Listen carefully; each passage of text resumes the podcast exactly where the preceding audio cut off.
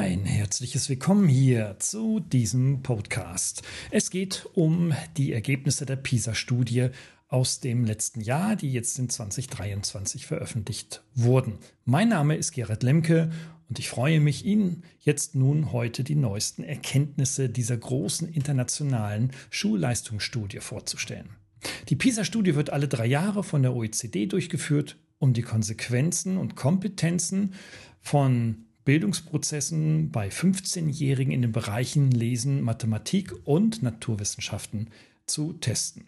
Dieses Mal standen die mathematischen Fähigkeiten im Fokus. Über 690.000 Schülerinnen und Schüler aus 81 Ländern haben teilgenommen, darunter über 6.000 aus Deutschland. Und was da die Ergebnisse sind und was das für unser Land und für das Bildungswesen bedeutet, da geht es gleich ins Eingemachte.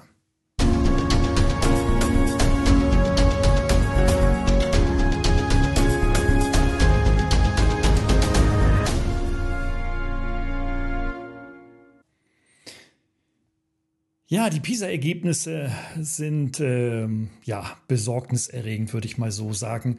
Ähm, mit insgesamt 475 Punkten in dem Ranking der OECD-Länder sind die mathematischen Kompetenzen leider nur im Mittelfeld, knapp unter dem Mittelfeld.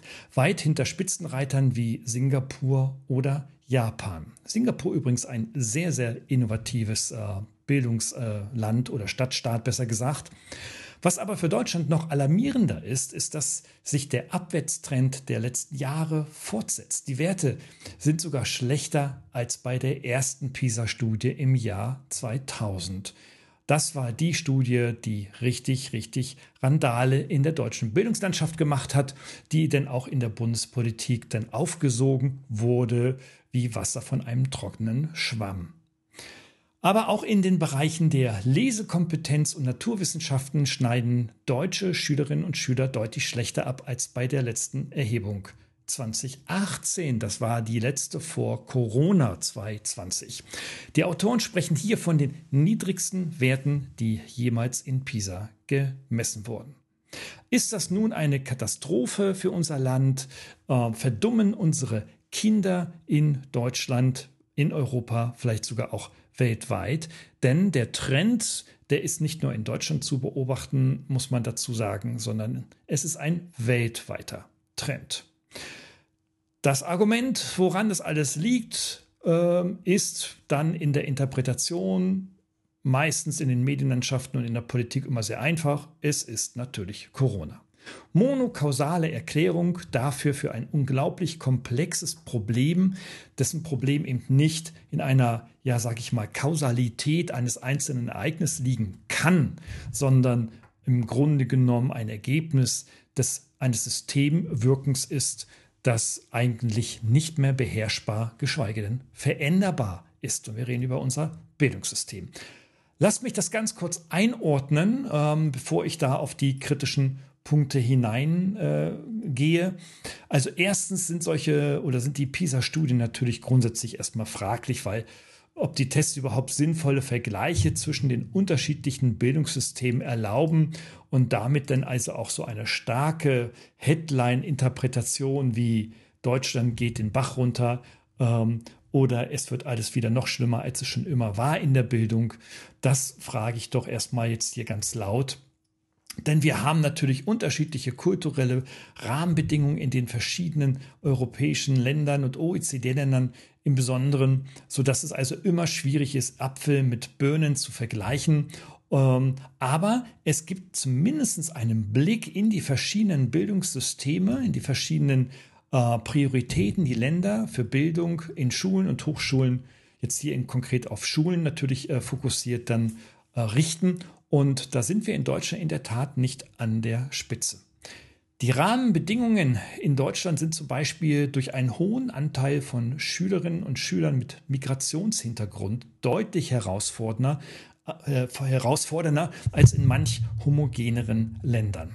Man spricht ungefähr von einem Drittel, da sind die Zahlen irgendwo bewegen sich zwischen 32 bis 37 Prozent äh, von Schülerinnen und Schülern mit Migrationshintergrund Hintergrund. Aber, liebe Leute, das kann nicht der Grund sein. Denn Migration ist kein neuzeitliches Thema, das nun gerade in der Corona-Zeit auftauchte. Ähm, Deutschland war schon immer ein Migrationsland. Das kann man natürlich, je nach durch welche politische Brille man da gerade schaut, auch durchaus kontrovers sehen. Das ist, spielt aber unterm Strich keine Rolle. Wichtig ist, das ist kein aktuelles und also kein neues Thema. Das heißt also, dass ähm, in unseren deutschen Schulen durchaus auch andere Menschen sitzen und in Ballungszentren wie Berlin-Marzahn natürlich mehr Migranten als, als sage ich mal, ähm, äh, ja, deutsche äh, Bewohnerinnen, Bewohner letztendlich sich in den Klassen befinden. Das ist auch in der Tat nichts Neues. Also das, dieser Vergleich ist sehr schwierig und auch die Migration, der Migration jetzt die Schuld zu geben, dass andere Kinder, die in den Klassen ohne Migrationshintergrund sich befinden, dann weniger, schlechter lernen und damit dann quasi die, äh, ihre Qualifikation und ihre berufliche Zukunft dann ähm, nicht entsprechend vorbereiten können, trifft so nicht zu. Zweitens, PISA reduziert den Begriff Bildung auf messbare Kompetenzen in den Kernfächern oder Hauptfächern bei uns in Deutschland. Also Bildung ist ein immaterielles Gut. Es ist sehr schwierig, Bildung zu messen. Wie misst man also jemanden, der äh, besonders belesen ist, sehr viele Bücher gelesen hat, mit jemandem, der weniger Bücher gelesen hat? Ist nun der, der mehr Bücher gelesen hat, gebildeter oder als der andere? Und wenn das so sein kann, wie misst man so etwas in der Anzahl der Bücher, die man gelesen hat? Sehr schwierig. Das heißt also, so wichtige Bereiche wie Politik, Geschichte, Kunst, die kreativen Geschichten bleiben komplett außen vor. Und wer kein Mathe kann, der ist vielleicht unglaublich kreativ.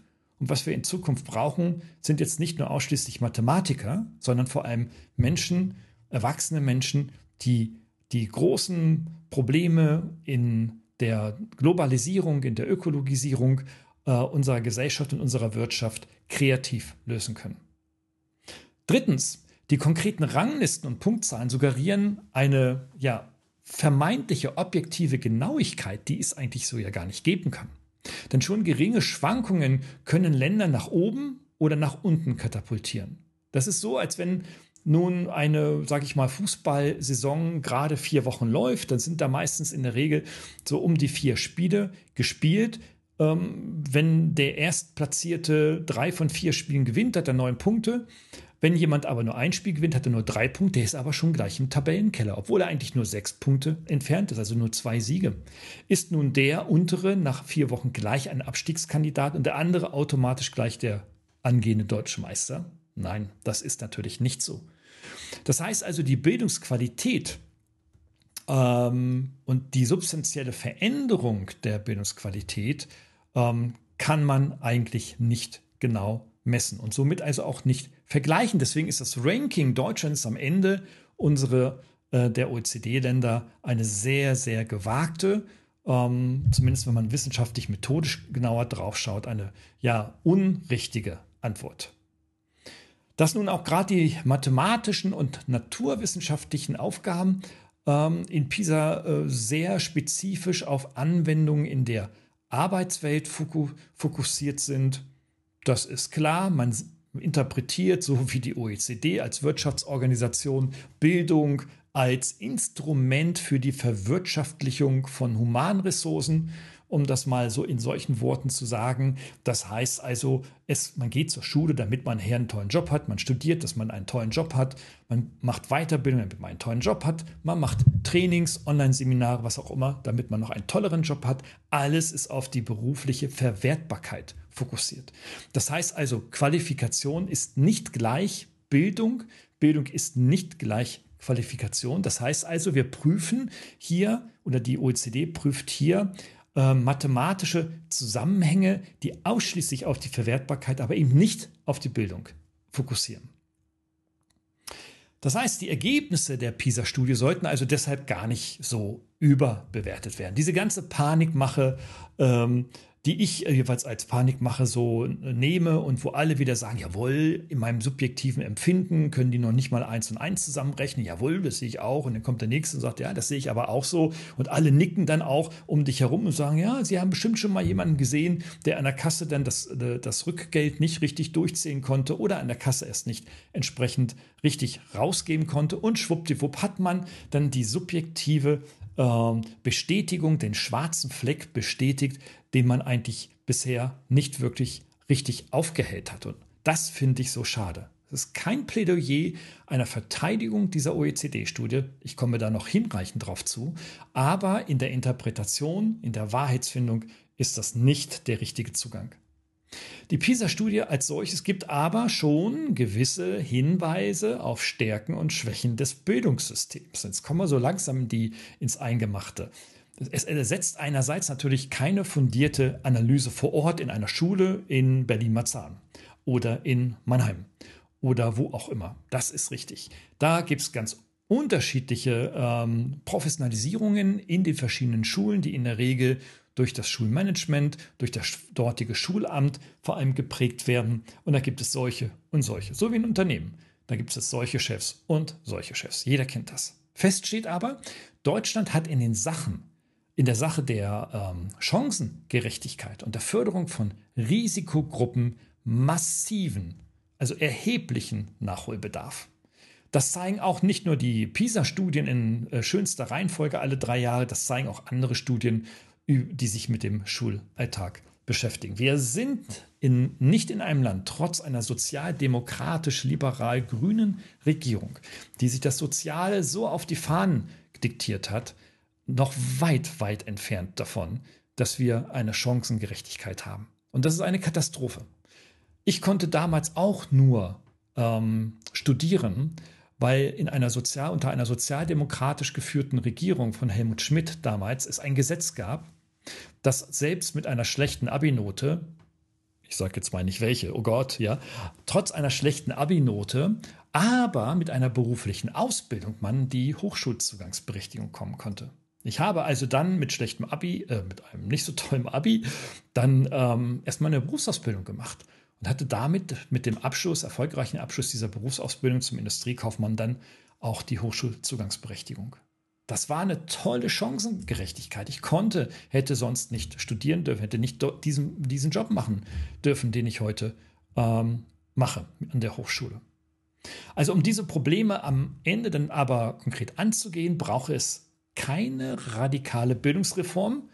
Man muss jetzt also nicht alles von links auf rechts krempeln, sondern vielleicht ähm, zunächst erstmal kurz bis mittelfristig gedacht gezielte Maßnahmen für mehr Individualisierung und Durchlässigkeit in der Lehre. Da bin ich ein großer Fan von jeder, jeder Mensch, egal ob Migrant, nicht Migrant, Ausland, Inländer, ähm, schwaches soziales Umfeld, mittleres soziales Umfeld. Jeder soll den Zugang zu Bildungs- und Qualifizierungsmaßnahmen haben. Da beißt keine Maus den Faden ab.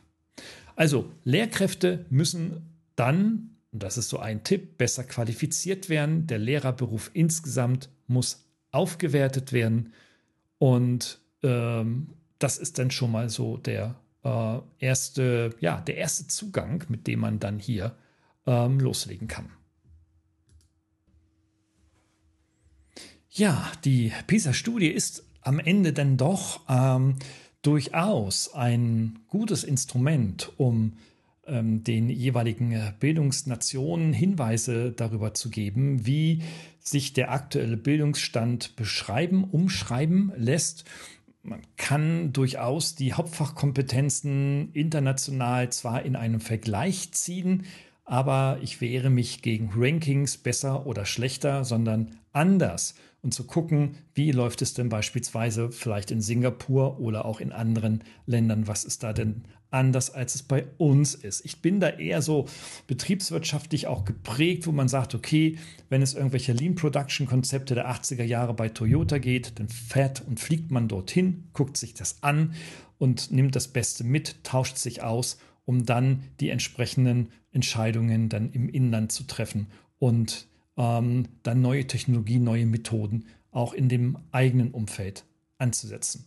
Da kommt man mit Vergleichen nicht hin, denn hätte man damals China und Japan mit anderen Automobilländern in den 80er Jahren tatsächlich verglichen, na gut, dann war schon Japan natürlich schon immer vorne weg.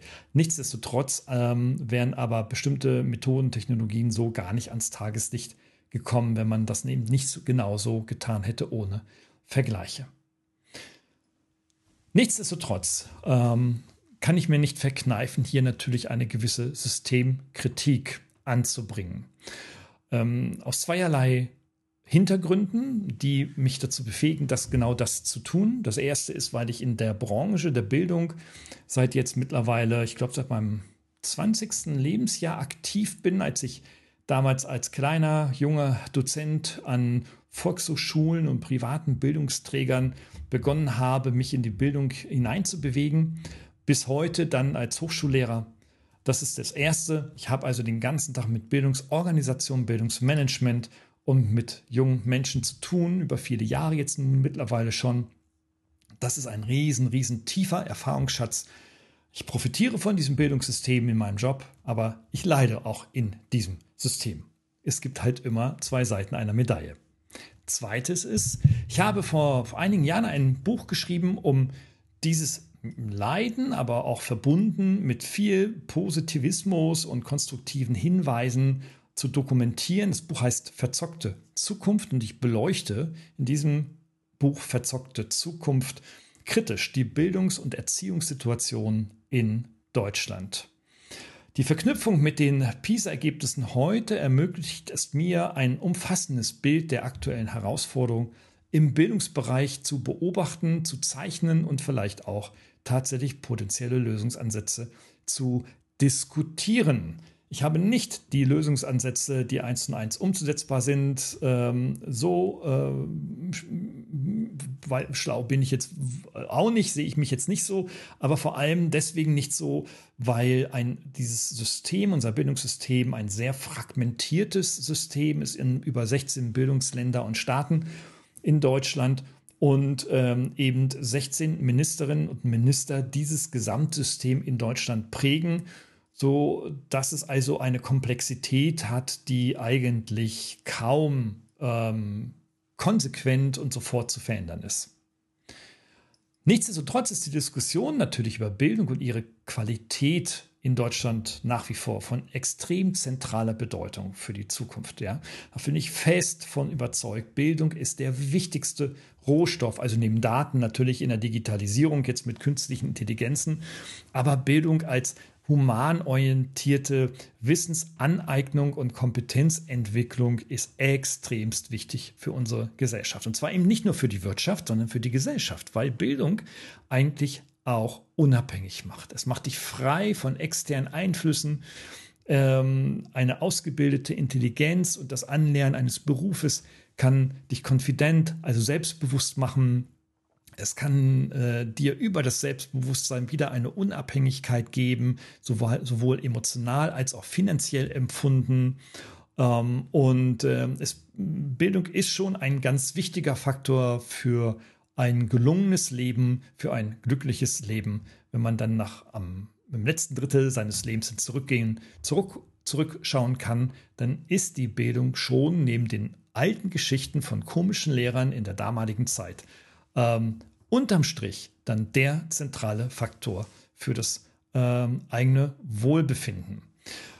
Ähm, Bildung beeinflusst aber eben nicht nur die individuellen Karrierechancen, sondern vor allem auch eine kollektive Fähigkeit, also die Fähigkeit, sich auf ähm, als Gesellschaft global auf sich schnell verändernde soziale und ökonomische und technologische Bedingungen zu rea reagieren.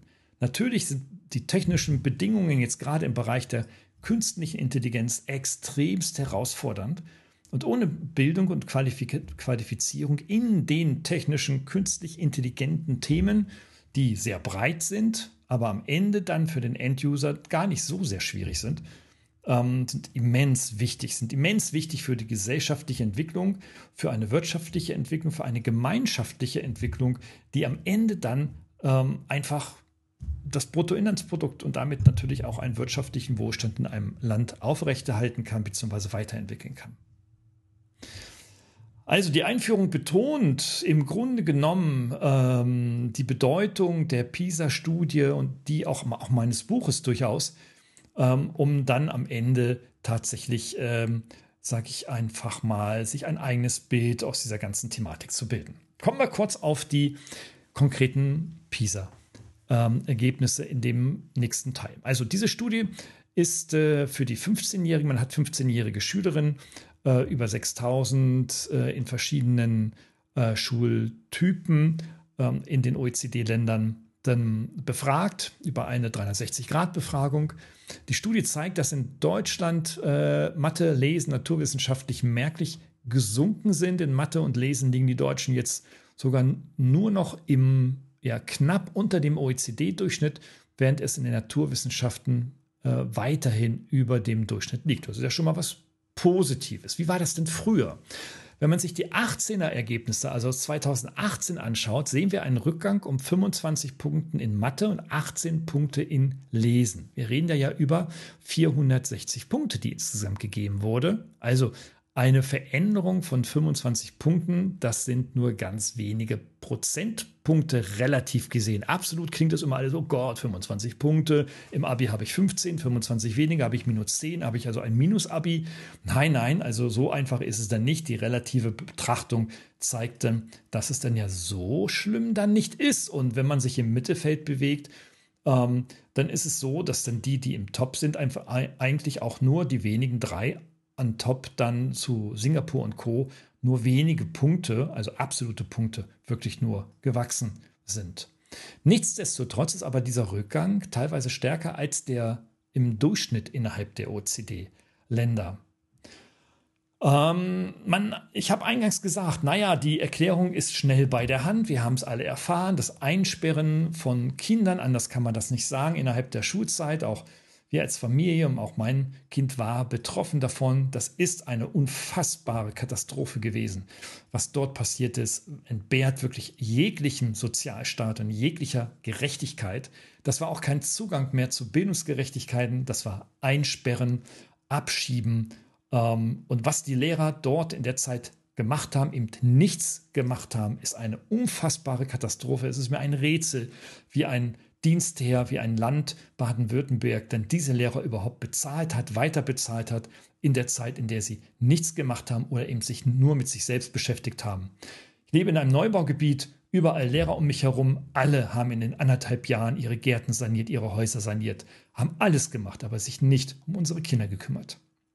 Das heißt also, dass die Pandemie natürlich ein Erklärungsgrund dafür ist, dass ähm, Schülerinnen und Schüler mindestens ein ganzes Jahr verloren haben, das steht ja wohl außer Frage. Die langen Schulschließungen führten dazu, dass die Schülerschaft letztendlich äh, insbesondere, und das ist jetzt besonders aus den sozial benachteiligten Familien, besonders gelitten haben. Also wer sich Auto, wer eine Autodidaktik äh, sich angeeignet hat bis zum 15. Lebensjahr, also auch mal selber ein Buch an die Hand nimmt und dann das Buch auch mal selber liest, der konnte sich selber weiterbilden. Bei den, in den ähm, Kindern aus Sozial, Teenies aus den sozial eher benachteiligten Familien ist diese ähm, Fähigkeit der, ähm, des autodidaktischen Aneignens von Informationen und Wissen meistens nicht besonders stark ausgeprägt. Ausnahmen bestätigen natürlich wie auch immer die Regeln. Wenn ich in meiner Forschung zum Buch Verzockte Zukunft, das ich mir jetzt mal wieder ähm, selber an, in die Hand genommen habe und mal geguckt habe, was steht da eigentlich wirklich alles drin, dann ähm, sehe ich hier tatsächlich auch einen nach wie vor einen sehr, sehr kritischen Blick auf das aktuelle Bildungssystem und natürlich seine Auswirkungen auf die jüngere Generation. Ein zentrales Thema, was ich dort behandelt habe, sind, ähm, ist der Mangel an diesen nicht nur mathematischen und leserorientierten grundlegenden Kompetenzen und Fähigkeiten. Die manifestieren sich eben nicht nur dort, sondern sie manifestieren sich, wie man das polemisch immer mal wieder so hört, auch in Anstandsregeln, in mangelnder Motivation, in einer geringen Fähigkeit, überhaupt grundlegende Konzepte verstehen zu wollen, geschweige denn sie anzuwenden. Manche überziehen und sagen, naja, dann sind diese jungen Menschen eben eher lebensunfähig, eher orientierungslos und eher überfordert, so wie sie denn beschrieben werden, nicht nur von mir, sondern von vielen anderen auch. Das wird natürlich der jungen Generation so nicht gerecht, weil es gibt natürlich Differenzierungen. Das ist an Hochschulen sicherlich weniger ausgeprägt, als es jetzt in anderen ähm, ähm, schwierigen Schulformen äh, dann in den Großstädten sich vielleicht spiegeln mag. Wir reden ja auch immer nur von statistischen Mitteln, aber nichtsdestotrotz spielen natürlich auch die Entwicklungen an den Hochschulsystemen natürlich auch dort mit hinein, weil da ist ja nun auch nicht immer alles überall Gold, was glänzt. Nichtsdestotrotz sind aber diese Beobachtungen, die sowohl Wirtschaftsvertreter als auch Gesellschaftsvertreter, als auch Lehrerinnen, Lehrer, also alle, die im Grunde genommen mit jungen Menschen zu tun haben, spiegelt das einen tiefgreifenden Wertewandel wider, bei dem für viele die Freizeitgestaltung und vor allem die Anstrengungslosigkeit im Vordergrund stehen. Man tut das, was man gesagt bekommt, aber auch nicht mehr. Man fragt auch nicht nach, was man dort macht, sondern man macht im Grunde genommen das, was von einem erwartet wird. Und wenn einem jemand das sagt, dann ist der immer ein guter Buddy, weil der sagt mir, was er will und das mache ich. Dann habe ich nämlich so schnell wie möglich wieder meine Ruhe. Das mache ich auch gut, das mache ich auch schnell. Aber wenn mir jemand sagt, beschäftige dich mal mit dem Thema, ist das die größte Katastrophe, das wird ein Antibody sein, den mag dann die junge Generation eher weniger. Das führt natürlich und muss natürlich zu einer Wahnsinnskluft zwischen den Generationen führen ähm, und äh, ja, die sich nicht auflösen lässt per se und schon gar nicht so mit dem Fingerschnipp. Hm, das war aber auch schon immer so. Die Kluft zwischen den Generationen gab es immer. Nur sind, trifft hier junge Generation auf eine Generation der Babyboomer, die auch schon relativ liberal aufgewachsen sind. Das heißt also, dass sich aneinander eignen, die, das Potenzial des Aufeinanderzugehens ist nach wie vor absolut gegeben. Also why not? Wird auch hier und da immer wieder getan. Und in Unternehmen gibt es da auch alle möglichen Programme, was ich da auch schon alles gesehen habe. Und wir an den Hochschulen versuchen, ich persönlich versuche das auch auf die junge Generation zuzugehen und eine Draht, eine Beziehung ähm, herzustellen, weil ich davon überzeugt bin, dass Lehr-Lernprozesse ohne persönlicher Beziehung nicht so erfolgreich sein können. Oft bin ich enttäuscht, manchmal bin ich enttäuscht, aber ich bin mindestens genauso oft auch überrascht, dass das auch der richtige Weg ist. Also diese, nichtsdestotrotz, die Defizite, über die wir jetzt sprechen, bedrohen ja eben nicht nur die Wirtschaft, sondern sie bedrohen auch, da mache ich mir eigentlich am meisten Sorgen, die sozialen Fähigkeiten, also die Fähigkeiten des Miteinanderumgehens, des eigenen Einschätzens des, des Verhaltens in der Bewertung anderer. Wenn also ein 20-Jähriger sagt, hey, du bist eine Bitch und ich mache jetzt eine Social-Kampagne und sage, was du für eine Bitch bist und sowas, dann steht es im Internet für immer. Manche sind sich da nicht bekannt, äh, nicht bewusst darüber, was sie da eigentlich letztendlich treiben und welche Konsequenzen das eigene Handeln des Ausdrucks einer sehr temporären Emotionalität überhaupt verursachen.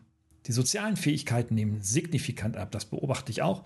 Und damit natürlich auch die kollektive Intelligenz einer Gesellschaft. Also wenn wir nicht wissen, wie wir miteinander umgehen, wenn es auch keine Rolle mehr spielt, wenn es auch keine, keine Bedeutung und keinen Wert mehr in unserem Handeln bekommt, wenn also auch in Familien nicht mehr äh, darüber gesprochen wird, wie wir hier miteinander umgehen alles irgendwie nur noch Buddies sind und der Vater mit Vornamen angesprochen wird und die Mutter, hey, mit äh, du bist ja auch meine BFF und so weiter, dann ist das ja auf den ersten Blick auch erstmal ganz lustig und ich finde, schmunzel mir dann auch ein.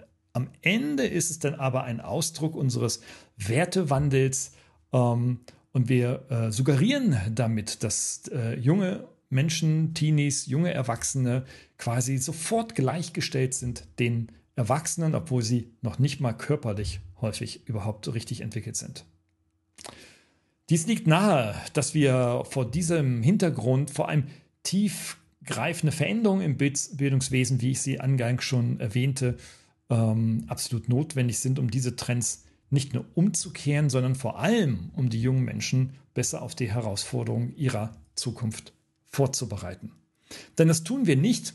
Wir tun es zwar mit aller Mühe, aber am Ende tun wir es nicht. Letztendlich ist doch jeder auch so seines eigenen Glückes Schmied, wie man dann so schön immer gesagt hat. Und äh, ja, zeigt dann dazu, wie dann die äh, Ergebnisse dann am Ende dann auch äh, aussehen mögen, zeigt dann ganz deutlich, dass es eben manchen gelingt und manchen eben eher weniger. Also die Ergebnisse unterstreichen dann quasi die Notwendigkeit, unser Bildungssystem zu überdenken und diese starke Korrelation zwischen der sozialen Herkunft und dem Bildungserfolg in Deutschland ist nach wie vor ein kritisches Thema, das wir noch nicht gelöst haben. Wenn also politisch gewollt Integration ein Erfolg werden soll, dann geht das ohne gleicher Bildungschancen für alle, geht das so, so nicht. Das heißt also, wir haben hier mit Sicherheit große Herausforderungen, ähm, die wir hier noch lösen müssen. Ich habe noch einen dritten Teil, denn in meinem Buch thematisiere ich eben auch die Herausforderungen, die Jugendliche und vor allem junge Erwachsene heute gerne übersehen. Das sind grundlegende Mängel in, de, in den Anstandsregeln, das habe ich schon gesprochen, in der Fähigkeit, sich intrinsisch für Herausforderungen zu motivieren. Und eine Herausforderung ist eben nicht nur, wie viel Bier kann ich kippen in zehn Minuten, sondern Herausforderungen, die mit einem Start heute auch durchaus längere Tage, Wochen, Monate dauern können. Und in der Schwierigkeit in der Anwendung von einfachen Konzepten ich nenne da nur mal so als den Klassiker, das Klassikerbeispiel, den, den Dreisatz. Ja. Also, ähm, ich denke, dass die jungen Menschen dafür selber eigentlich nichts können. Denn sie sind leistungswillig, sie sind auch nicht doof. Also sie haben nicht einen unterdurchschnittlichen Intellekt, denn der ist im über, also im Durchschnitt der, äh, von europäischen, europäischen Ländern überdurchschnittlich in Deutschland. Sie sind aber orientierungslos und überfordert. Das heißt also hohe kognitive Ressourcen, aber nicht die Fähigkeit, diese PS, die da im Kopf sind, auf die Straße zu bringen. Großes, großes Problem. Das spiegelt sich alles in diesen aktuellen jungen, jungen PISA-Ergebnissen zurück äh, wieder, äh, wieder. Da können wir jedes, also jedes Fach nehmen, äh, bis vielleicht dann auf die, äh, vor allem in den, in den Hauptfächern vor allem.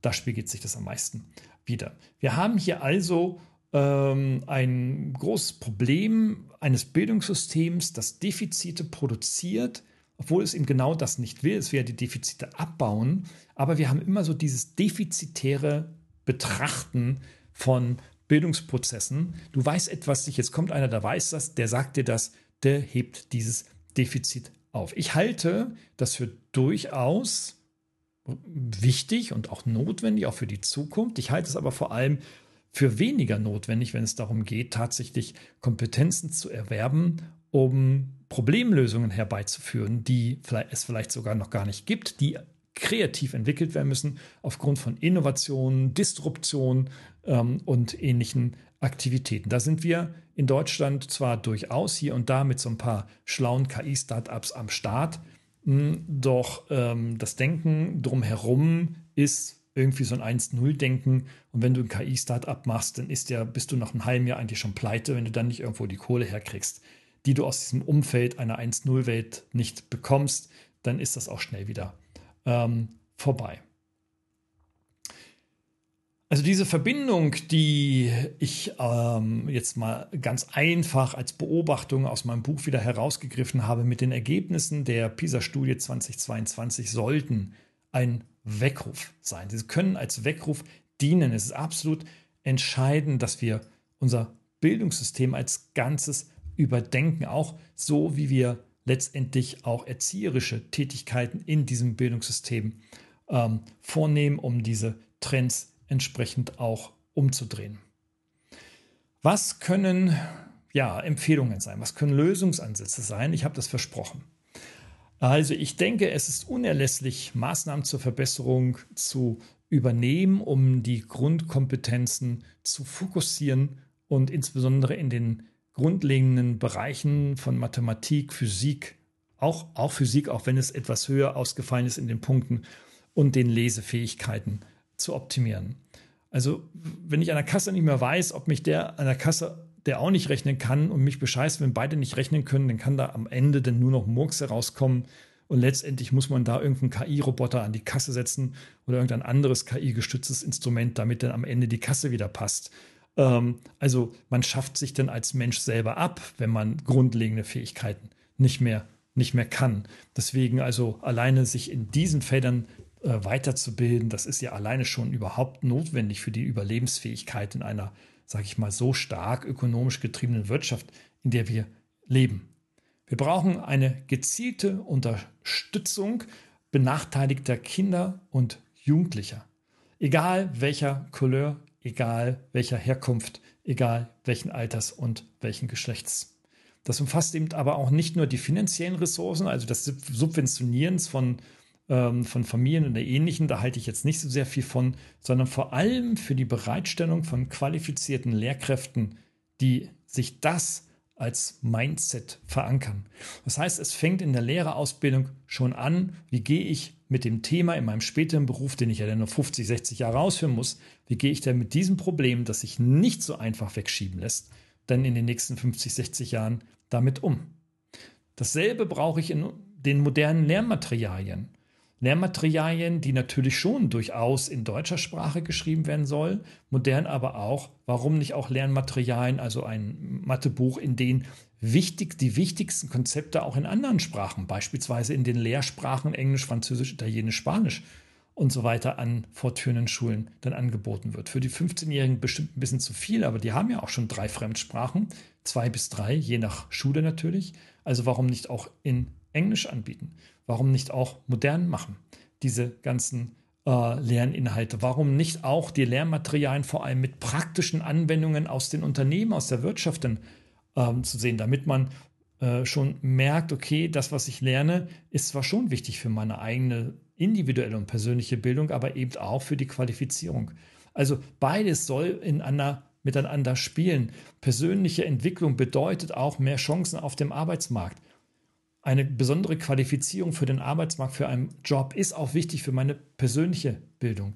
Diese beiden Punkte, die laufen mir viel zu sehr nebenher, werden manchmal auch völlig falsch interpretiert, entweder nur Bildung oder nur Qualifikation und der Rest ist blöd. Beides muss ineinander greifen, aber dennoch auch die unterschiedlichen Anforderungen sowohl an die Bildung, also an die persönliche, kreative Bildung und persönliche, humane Bildung einerseits und die Qualifizierung mit Fachwissen auf der anderen Seite ähm, müssen betrachtet werden, individuell betrachtet werden, aber am Ende dann smart und schlau konzeptionell zusammengeführt werden. Das Bildungsministerium hat drittens zwar schon Maßnahmen in die Wege gerufen, das ist auch, war schon längst vor der Corona-Untersuchung 2022 schon so, also das sogenannte Startchancenprogramm, ähm, darauf ziele ich gerade ab, das Schüler und Schülerinnen ja ermöglicht, grundlegende Fähigkeiten die jetzt noch nicht ausgebildet sind, weiter auszubilden. Und dafür schmücken die ja immerhin 20 Milliarden über zehn Jahre. Das ist schon ein absolut beispielloses Engagement im Bildungsbereich. Man kann jetzt also nicht sagen, ja, wir brauchen noch mehr Geld in der Bildung. Ich glaube nicht zwingend, dass mehr Geld in der Bildung tatsächlich hilft. Eine Ausnahme für neue, für weitere Bildungs- Verantwortliche für Lehrerinnen, für Lehrer bei uns an Hochschulen, für Professorinnen, Professoren, für wissenschaftliche Mitarbeiterinnen und Mitarbeiter. Warum? Weil das sind diejenigen, die nur eines leisten können, was kein technisches System leisten kann, nämlich die individuelle Betreuung von Personen. Das Persönliche an die Hand nehmen im metaphorischen Sinne, das Betreuen, das als Ansprechpartner zur Verfügung stehen für einzelne Studierende, die nicht so schnell mitkommen, damit sie hier ein Counterpart haben und einfach erfahren die jungen Leute, die vielleicht nicht so schnell hinterherkommen, sagen, hey, da ist ein Typ, der heißt Müller. Der Müller hört mir zu und den kann ich abends um 8 anrufen, damit ich ihn am nächsten Morgen um 8 treffen kann, damit er mir in 15 Minuten nochmal etwas erklärt. Wenn ich in Massenumgebungen bin, als Prof in Vorlesungen mit 1000 Leuten stehe, da ist vorbei mit Individualität. Das geht zeitlich nicht, das geht energetisch auch gar nicht. Ähm, das macht man mit einigen ganz, ganz wenigen, aber ganz sicher nicht mit allen. Und jetzt bitte nicht das Argument, das brauchen nicht alle. Doch, es brauchen alle. In der Situation, in der wir uns gesellschaftlich bewegen, braucht das jeder. Es gibt Unterschiede, der eine mehr, der andere weniger. Es braucht jeder. Punkt. ich finde, dass diese äh, Ideen alleine schon beitragen können in der richtigen Fokussierung, des richtigen Einsatzes von, von finanziellen Mitteln, dass die Bildungszukunft unserer Kinder durchaus äh, weiter und stärker gesichert werden kann. Ich finde, dass ein, ein starkes Bildungssystem ähm, mit wirklich Fokus auf Bildung und Qualifizierung der Schlüssel zur, sozialen, ökonomischen und auch individuell, äh, individuellen glücklichen Entwicklung eines Lebens beitragen wird. Das wird so sein dessen müssen wir uns bewusst sein. Wenn wir, so wie Merkel ja eingesetzt hat äh, in ihrer Regierungszeit, äh, die ehemalige Kanzlerin, den Glücksindex in Deutschland, der ja letztendlich darauf abzielt, zu überprüfen, statistisch, ähm, wissenschaftlich zu überprüfen, ob dann die Menschen in unserem Land tatsächlich glücklich sind, dann ähm, wird es ja unter anderem auch daraus getan, zu gucken, ob ja auch politische Entscheidungen entsprechend dazu beigetragen haben, dass sie glücklich sind. Ähm, deswegen ist die Arbeit in der Bildung schon viel, viel wichtiger als jetzt die Arbeit im Außenministerium, sei denn es geht um Frieden, oder die Arbeit in, in, im Brunnenbau in Afrika. Das macht die Menschen in Deutschland nicht glücklich. Wir sollten also einen viel stärkeren innenpolitischen Fokus haben, uns nicht so sehr auf äh, ja, die, die vielen, vielen, vielen äh, Nebenkriegsschauplätze äh, verzetteln, indem wir eigentlich keine signifikante Rolle spielen. Und ähm, wichtig ist, halte ich innenpolitisch die Rolle hier im Bildungssystem. Fokus auf Bildungssystemen, mal weg, den ganzen Tag nur von Kriegen im Ausland zu reden und vom Gazastreifen, was natürlich alles unglückselig machende Geschichten sind. Aber äh, warum müssen wir uns in den Nachrichten den ganzen Tag damit beschäftigen? Lass uns über Bildung und Kompetenz und Wirtschafts- und Gesellschaftsentwicklung doch endlich mal diskutieren, eine Debatte führen, wie wir hier gemeinsam zu ja, gemeinsamen generationsübergreifenden Werten kommen können. Wir brauchen einen neuen Generations, äh, Generationenvertrag. Davon bin ich fest überzeugt. Es geht nicht unter sticht über, über sticht unter. Die Zeiten sind zum Glück endlich vorbei. Es geht darum, einen Vertrag über eine Wertediskussion zu machen, aufeinander zuzugehen, damit dann die Jungen lernen, wie es dann die Alten eigentlich richtig machen sollten, weil das lernen sie von uns nicht mehr. Das ist das große, das große Problem. Also wir haben zwar jetzt am Ende durchaus alarmierende ja, Ergebnisse aus dieser PISA-Studie mal wieder jetzt in dieser Woche gehört, in diesen Tagen gehört, und es wird jetzt auch noch einige Wochen so weitergehen. Wir haben ich habe einige Lösungsansätze in meinem Buch Verzockte Zukunft ausgearbeitet, konzeptionell durchdacht und auch ausgearbeitet. Ähm, es gibt Impulse, es gibt Hinweise, etwas besser zu machen. Fakt ist, die ähm, Datenlage ist tatsächlich nicht sehr gut und die subjektiven Empfindungen, die wir haben, brauchen diesen Generationenvertrag, damit Vorurteile übereinander abgebaut werden und einfach auch eine ja, gesellschaftliche auch äh, antidiskriminierende Gesellschaft, letztendlich eine ökologisch denkende, nachhaltige Gesellschaft ähm, durchaus eine Chance bekommt. Wenn das nicht der Fall ist, dann wird halt alles so bleiben, wie es bisher ist. Das Bildungssystem muss gestärkt werden. Es gibt keine Frage darum. Ich lade herzlich dazu ein, über dieses Thema nachzudenken und zu diskutieren. Vielleicht habe ich ja ein paar Impulse gebracht, selbst wenn es jetzt so ein bisschen hier professoral klang, jetzt auch in rund 40 Minuten ähm, und als Monolog ohne Einspielungen und Interviews und ähnlichen, glaube ich, äh, hoffe ich jedenfalls, dass es vielleicht als Impuls zum Nachdenken anregt. Ich freue mich über jeden äh, Kontakt. Bitte lass deine äh, fünf Sterne und ein Abo, denn in meinem Podcast, in deinem Podcast-Kanal ähm, nieder, denn ähm, dann bekommst du auch die anderen Themen. Das Thema Bildung wird mich immer wieder interessieren nicht nur jetzt als gesellschaftliches Thema, wenn eine solche Studie kommt, dann schiebe ich das schnell dazwischen, sondern vor allem ja auch in der Wirtschaft, in den Unternehmen. Was ist mit der Kompetenzentwicklung dann in den Unternehmen, wenn es um neue Technologien beispielsweise der Nutzung und der Einführung von künstlichen Intelligenzen geht? Also da ist richtig, richtig was los. Bildung hört nicht in der Schule auf. Das geht in Unternehmen weiter in den Kompetenzentwicklungen, weil sie, diese sind letztendlich die Treiber für Wandel in den Unternehmen, die die jungen Leute wollen, die Alten aber verhindern, beziehungsweise letztendlich dann rhetorisch bestätigen, sagen, ja, ja, machen wir schon, äh, drei Tage Woche, aber am Ende musst du dann doch fünf Tage hier sein und dann 50 Stunden schaffen. Oder du gehst halt entsprechend. In diesem Sinne, lass es uns anpacken, bring es in die Diskussion hinein, betrachte die Ergebnisse der PISA-Studie nicht als den Untergang unserer Welt, sondern versuche mit anderen Informationen darüber hinaus, vielleicht auch aus den Leitmedien, anderen Podcasts, die sich mit diesen Themen beschäftigen, nicht auf die Palme bringen. Wir leben zwar in einer totalen Aufregungsgesellschaft, in denen solche Aufreger immer wahnsinnige Schlagzeilen bringen. Am Ende sind die Ergebnisse nicht wirklich hundertprozentig äh, oder nicht überwiegend vergleichbar. Ähm, wir haben ein Problem in unserer Bildungslandschaft und da kannst du gerne etwas dazu beitragen mit Kommentaren und ähnlichem.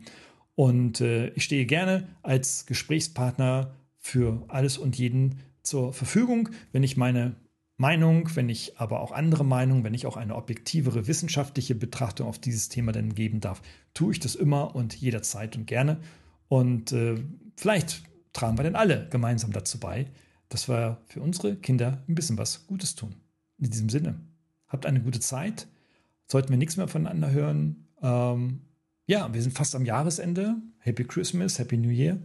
Ähm, und äh, wir hören wieder voneinander. Ciao.